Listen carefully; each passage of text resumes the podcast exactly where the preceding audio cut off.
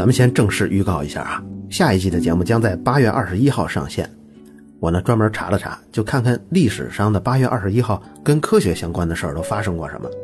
我这一查呀，就在四百零八年前的今天，一六零九年，伽利略就公布了他制作的望远镜。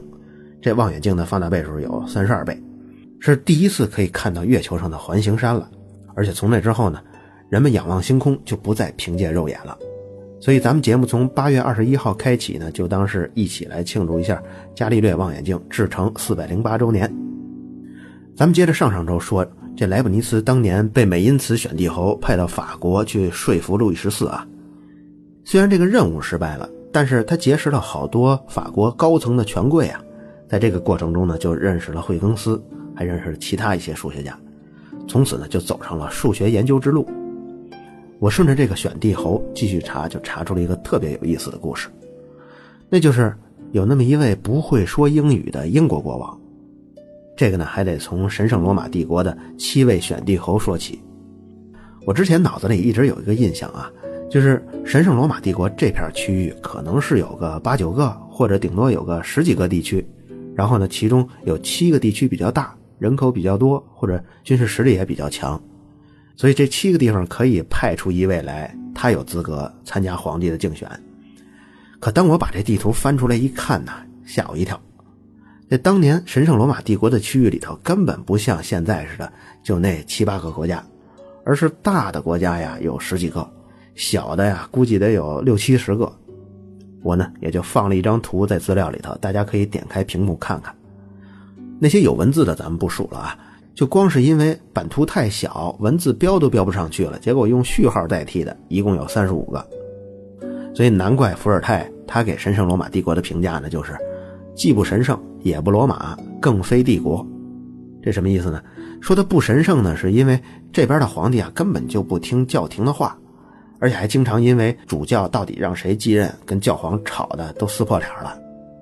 那说他不罗马呢，就是因为这片土地上的人民啊。主要是侵略者的后代，侵略者就是法兰克、日耳曼这些蛮族。可是传统的罗马帝国呢，那个人民都是拉丁啊、希腊文化孕育出来的，所以说它也不罗马。那更非帝国指的就是我刚刚说的。你想，大小分成七八十个国家，那帝国应该是什么样啊？帝国那就是应该一个皇帝说了算，然后一个统一的大国嘛。可是神圣罗马帝国就打着他这个名号。实际上，在这片区域里头的国家呀，谁都不服谁。你比如说，一个老皇帝死了，那下一个是谁当皇帝呢？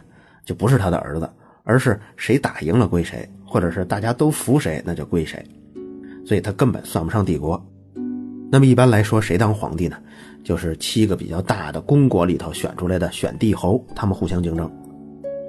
在一七一四年，北部有这么一个国家，叫做汉诺威。当时的国王乔治一世呢，已经五十四岁了，突然收到一个消息，就是自己的大姨在伦敦去世了，而自己呢要继任英国的国王。您可能一听啊，哎，这别扭，怎么回事啊？怎么王位还有大姨传过来的？其实啊，他是这样，他的大姨夫呢是当年的英国国王，这大姨呢一辈子命苦，别看是王后吧，但是怀过十八次孕，有十三次都是流产。还有五次呢，孩子倒是生出来了，但都夭折了。最大的一个就活到了九岁，所以大姨到了老年呢，就等于说一个孩子都没有。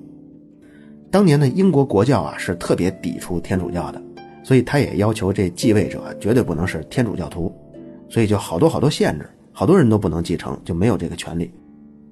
按照王位继承法里呢，就有这么一个详细规定。当时的他大姨夫去世了之后呢，就由大姨来继承他这王位。按说大姨呢，如果也去世的话呢，就只能让大姨的亲兄弟姐妹来继位了。这大姨呢叫安妮，叫安妮女王啊。她只有一个亲妹妹，就是这位五十四岁的乔治一世他妈妈。可是乔治一世的妈妈呀，也早就去世了，所以再往下轮呢，也就只能是乔治一世自己去英国担任国王。这也就是为什么他大姨去世了，他来当国王。当国王这事儿是好是坏呢？反正对乔治一世来说呀，他不觉得是什么好事你想自己已经五十四岁了，这英语呢是一句也不会说呀，所以你要到了英国怎么管理人家？而且英国那边又寒冷潮湿，也不适应，而且关键是谁知道那边王权斗争是个什么情况啊？你说我去了那儿都五十四岁了，再遭了黑手，那就得不偿失了。但是没办法呀，也得硬着头皮去继任王位。等他到了伦敦呢，就找了个翻译，勉勉强强用法语啊对付着，组织内阁开过几次会，之后呢就很少出席了。几个月之后，干脆就回了汉诺威，把所有的大小问题全都留给英国的内阁自己解决。久而久之，这内阁大臣中呢，就自发着选出了一个主持会议讨论的人，内阁制就渐渐取代了从前英国的君主制。国王这个职位呢，就实际上就名存实亡了，没有权利了。后来有统计啊，就是说这乔治一世他自从担任英国国王这十三年里头，只去过英国七次。这种方式呢，说不好听叫做甩手掌柜的，说好听呢叫做无为而治。结果，他就导致了英国自发形成了新的政体。你像现在，英国的首相就是当年主持内阁会议那个主持人那个位置。乔治一世去世了之后呢，他的儿子乔治二世啊，跟他爸爸一样，也是身兼两王，既是汉诺威的国王，也是英国的国王。但是他在语言方面就不吃亏了。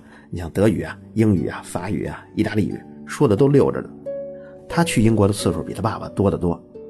他也跟他爸爸一样，是不怎么干政，把一切权力都留给英国内阁。但是他可以强烈的感受到，整个英国充斥着一种非常不一样的文化，就是一种不一样的自信啊。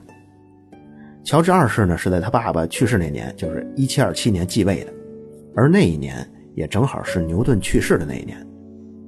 牛顿当年在英国那是如日中天呀，不过牛顿的威名远扬整个欧洲啊，这还得是在牛顿去世之后的十几年。像乔治二世呢，因为他常驻伦敦啊，他对牛顿和整个英国的科学文化这种魅力啊，他的感受都非常强烈。他又对比自己家乡这汉诺威，所以他就下决心，要跟自己国家也建立一个跟剑桥大学、跟牛津大学一样优秀的大学。在一七三四年，乔治二世就成立了哥廷根大学，后来这儿呢就成为德国的科学中心。你看，乔治一世有这么一个有出息的儿子，还真是不容易哈。他呢还有一个女儿。这个女儿呢，嫁给邻国普鲁士的国王了，给他生了一个小外孙子，叫腓特烈。按顺序呢，应该叫腓特烈二世。这个小孙子长大之后，经常能打出以少胜多的胜仗，后来就被后世称为腓特烈大帝。这腓特烈大帝啊，当年除了精通战略，对科学也是非常感兴趣的。